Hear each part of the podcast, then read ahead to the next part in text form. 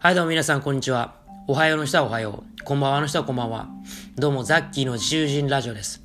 はい。えー、このラジオですね、まあ音楽家、まああの、新時代の音楽家としてね、あの、暴れ回ってるザッキーがですね、まあいろいろな、あの、自由人として、まあ、もう生きてるんで、まあそういう話をね、あの、するラジオなんですけど、まあ今日は、まあ前回ね、まあ僕が大学で実は心理学をずっと研究してたんですよ。大学院までね。うん。で、あの、前回のラジオ、えー、このシーズン2、えー、第、何やったかな ?8 話？そう。第8話では、えっ、ー、と、僕の大学までの研究内容。まあ、なぜ人が普通を切りするのかっていうのを研究しましたと。で、今日は中編ということで。で、後編では、まあ、大学に行く意味って何だろうとか、大学に行く価値って何だろう。大学で何を学べばいいんだろうみたいな話をしようかなと思ってるんですけど、まあ、中編ではですね、まあ、大学院のね、あの何を勉強したかって話をね、したいなと。で、大学院に入るまではそういうこう、なぜ人が普通を気にするのかっていう話をずっと研究してたんだけども、あの、まあ、そこでちょっとね、まあ、あんまりいい結果が得られなかったということで、まあ、先生のね、あの、アドバイスもあって、まあ、とあるね、あの福祉施設さんで、えー、まあそこのね、あのー、まあ職員さんたちの、職員さんたちの、えー、そのなんだろうな、こう、まあ、ああいったらこう身近でね、こう命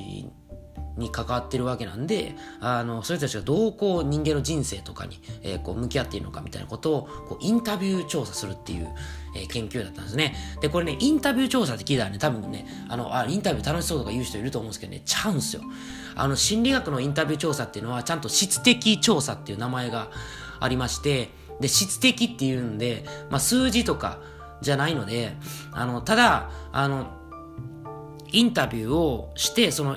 共通項というか、その、なるあらかじめ自分たちがど何を調べたいのかっていうのに基づいて、まず台本作らないといけないんですよ。台本。うん。で、台本作ってそれをちゃんと数値化しないといけないですね。あ、ここういう発言が多かったとかっていうのを数値化したりとか、その後分析にかけたりとかね。まあ、結構ね、ただのインタビューとかじゃないですよね。で、あと一番しんどかったのが、その、僕10人前後ぐらいね、あの、インタビューさせていただいたんですけど、あの、一人のインタビュー、だいたい1時間ぐらいあるんですけど、あの、1万字いきますからね。うん。1万字超えするんで。で、それを手打ちで、あの、まあ、もっといい方法がね、まあ、あったんじゃないかなとは、今だと思うんですけど、まあ、当時は手打ちでね、あの、事細かにね、売ってました。はい。もうこれは半端ない。うん。だから多分全部で十何万字ぐらいね、文字を打ったと思います。はい。っていう、もう壮絶な、壮絶な研究をしました。はい。でも壮絶な研究に見合うだけの結果がこっちは得られたんですよ。まあ、やっぱりね、あのー、前回の人がなぜ普通を気にするかの時は結構自分が思うように、まあ、やらせていただいたんですけど、この大学院の結果結構手厚く先生にですね、まあ、ご指導というか、あの、いろいろ受けまして、で、あの、かなりうまくいったんじゃないかなと。で、それなりにいい結果が出たというか、うん。やっぱりその人間の生とか死、まあ生きることとか死ぬこととかに向き合うためには、やっぱりその、なんだろうな、大きな視座を持たないといけないんですよね。そういう結果が出たんですよ。やっぱりそういうこう、まあ、あの、まだまだね、はっきりこれが正解だという結果ではないんですけども、でもやっぱりその、なんだろうな、そういうこう、まあ普段ね、お仕事でそういう人の生とか死に関わる人中でも向き合えてるなっていう人はやっぱり大きな視座を持ってる。もう生きることも死ぬことも自然の一部であるとか、あの、いい意味で諦めることができたりとか、えー、なんだろう、なんだろうな、そうそういうことも一つの、なんだろう、ものとしてこう受け入れられるというか、もう受容するとかね、もうすごいなんか大きな視座を持っているというか、まあこれはエリクソンの発達段階でもう言われていることで、まあエリクソンっていう人がいるんですけど、その発達段階で、まあなんとか期っていろいろあるんですよ。青年期とかいろいろあるんですけど、その高齢期とかね、で最後その亡くなる間際で、えー、手にする能力が H っていうんですけど、H ね、あの、まあ、あの、英語の A に血でもいいんですけど、まあ難しい方の A でもいいんですけど、まあ要はその、えー、もう人、すべてを受け入れるというか、もうすごい大きな視点を持つっていう、まあ簡単に言ったらそうなんですけど、っていう視点を持つことなんですよ。で、これを持つと人間っていうのはやっぱりその対極的な視点を持って、そのすべての出来事をこう自然の一部として捉えたりとか、あのまあ、すごい大人、圧倒的大人の視点なんですよね、これって。本当に。この視点を身につけること自体がそもそも難しい。うん。相当な人生経験がないとなかなか身につけられないんですよ。でも、そういうものを身につけているっていうことが、あのー、今回の研究でね、やっぱ向き合ってる人ってのはそういうのを身につけてるなってことが分かったりとか、そういう感動的な研究でした。で、僕自身もやっぱりその、まあいろんな体験をしていく中で、やっぱり死を意識するっていうことはすごい重要だって僕自身も思ってるんです。やっぱり、あのー、なんだろうな、こう、やっぱ人生ってなんで不安が起きるのかなって思った時にね、そのたくさんの人が、まあこのラジオを聴いてくれてる人もそうかもしれないし、まあ聞いてない人も、えー、これから聞くかもしれない人もそうかもしれないですけど、やっぱ将来の不安ってすごくみんなあると思うんですよ。まあもちろん僕もありますよ。うん。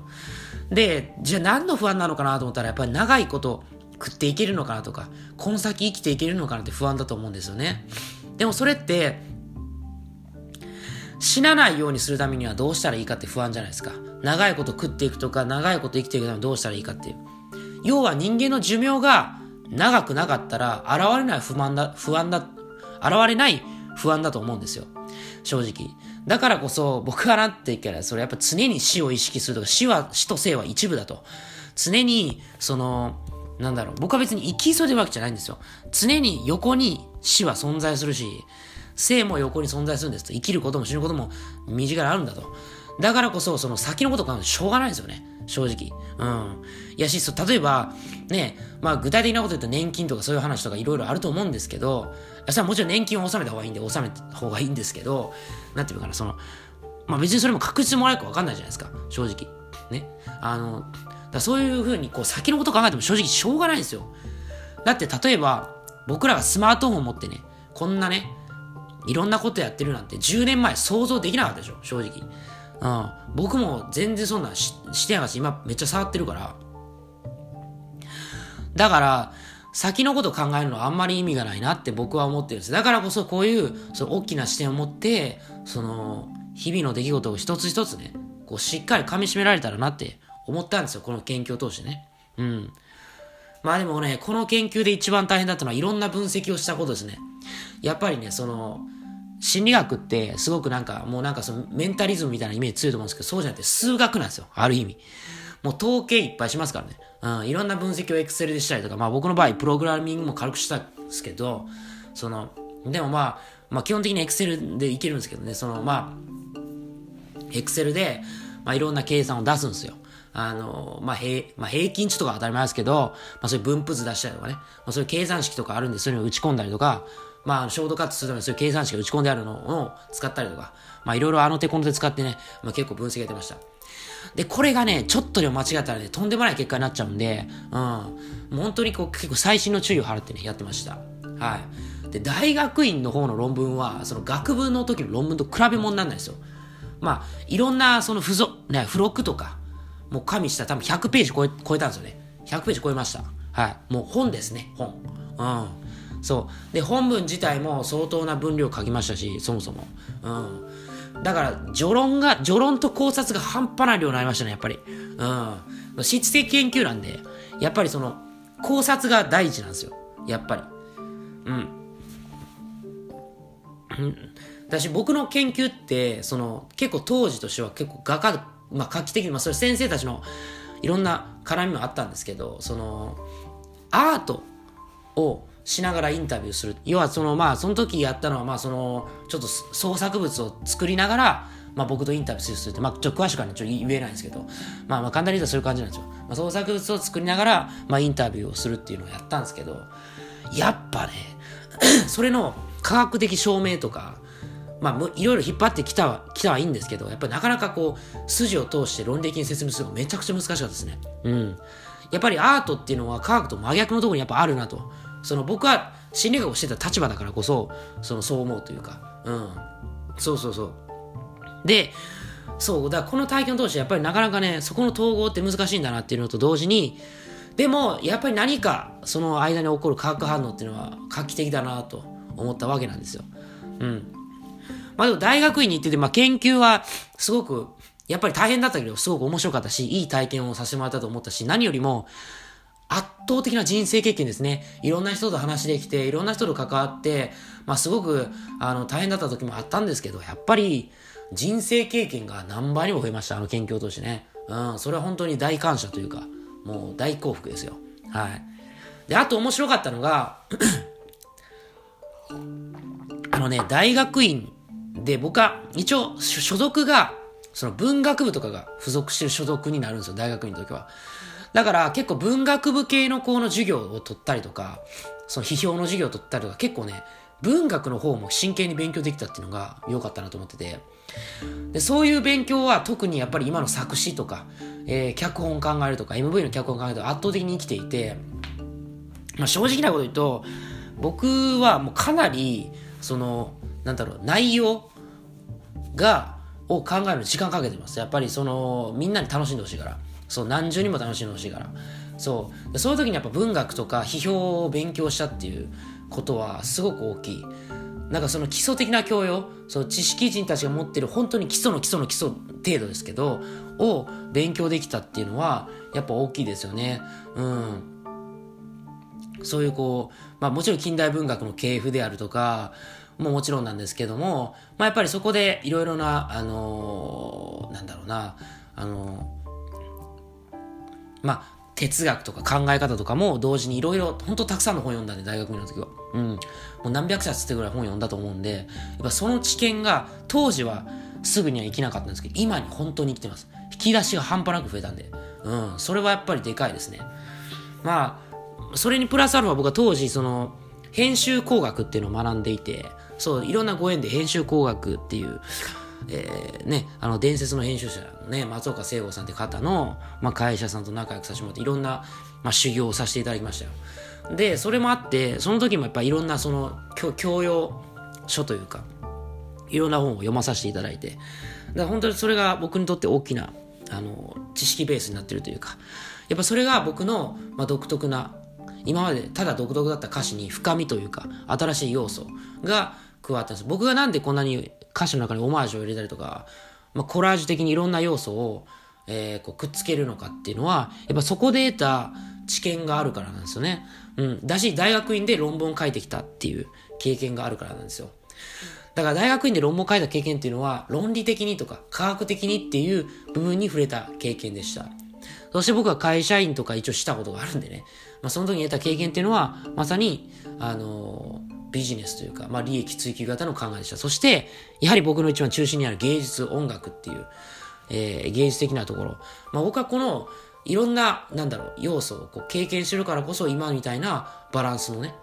楽曲とか映像が、まあ、できてるんじゃないかなって僕は思うんですよ。だから、まあ、後編でも話そうかなとは思うんですけど、やっぱりね、その、なんていうのかな、学問とかを、まあ、卒論でもいいから、真剣にその研究をするとか、論文を書くっていう経験は絶対やった方がいいですね。あの、にやっぱ大学に行く意味っていうのは僕は教養を身につけるためだと思うんですね。で、この教養を身につけてるのと身につけてないのとでは全然違うんです。な、どんな仕事、多分仕事をするんですよ。特に創作をするんだったら絶対に教養はいると思ってます。やっぱり、僕は、あの、Google スカラーっていうね、あの、これはまあ論文書いたことある人はわかると思うんですけど、その論文を探すサイトがあるんですよ、Google のね。の、えー、なんだろう。キャッチコピーに、巨人の肩の上に乗るって言葉があるんですよ。これどういうことかっていうと、巨人っていうのは今までの膨大な素晴らしい研究の成果たち。先人たちの教えとか、先人たちが見つけてきた足跡なんですよね。で研究っていうのは新規性が絶対いるっていうのを前回話したと思うんですけど、ということはつまり今までの過去の賢人たちはこういうことを研究してきたと。その上で私はこういうことを検討したいっていうふうに、今まで調べてきた人たちのその上に自分の考えを乗せていくんですよね。だからこそ、えー、研究っていうのは素晴らしいものだと僕は思うし、芸術もそうである。そうであったんですよ、昔は。でも今は、そういうものを無視して、新しいものをとにかく作ろうってすごいあると思うんですけど、そうじゃないんですよね。新しいものではなくて、今のものの上にちょこっと自分を乗せていくんですよ。それが僕は人類の進歩だと思うし、それがさっき言った対極的な視点とかね、その大きなに人類っていう一つの大きな流れ、っていうものを僕は意識して、やっぱりこう芸術っていうのは作っていかないといけないんじゃないかなってすごく最近は思います。ね、そんな難しく考える必要ないよとかね、いると思うんですけど、もちろん全ての曲とか、まあ、作品がそうじゃない、そうである必要はないと思うんですよ。ただ、そういうマインドだけ、作品が実際どうであれ、そのマインドは持っとく必要があると僕は思ってるんですよ。だから僕は先人たちの知恵がすごく大事なと思ったし、その大学院の経験があるからこそ音楽を作るときも、その昔の音楽を聴いて、あ、こういうのがあったりとかするんだとかね。で、最近すごくヒップホップとかよく聞くのは、ヒップホップってサンプリングっていう文化があるんですよ。要はその過去の曲をこう、モチーフに使って、あのその上にラップを乗せるとかっていう、まあ、手法があるんですけど、すごくそれで研究と似てる。だからすごく面白い類似点だと僕は思ってるんです。だからすごい僕はヒップホップとかそういうジャンルに対して、今はすごく、あのー、なんだろうな、あのー、尊敬を感じてますし、もちろんクラシックにも尊敬を感じます。やっぱり全てのコード進行、つまり伴奏とかには、やっぱりクラシックのあれが応用されてるし、やっぱりそこを知るっていうのが僕はすごく重要だと、僕はやっぱ思いますね。まあ、次回ね、最後後編でね、この大学で心理学を学んだことについて終わろうと思うんですけど、やっぱり僕は大学に行く価値っていうのは、まあ、そういうところにあるんじゃないかと。まあ次回ね、詳しくね、話していこうと思います。それでは皆さん、また来世。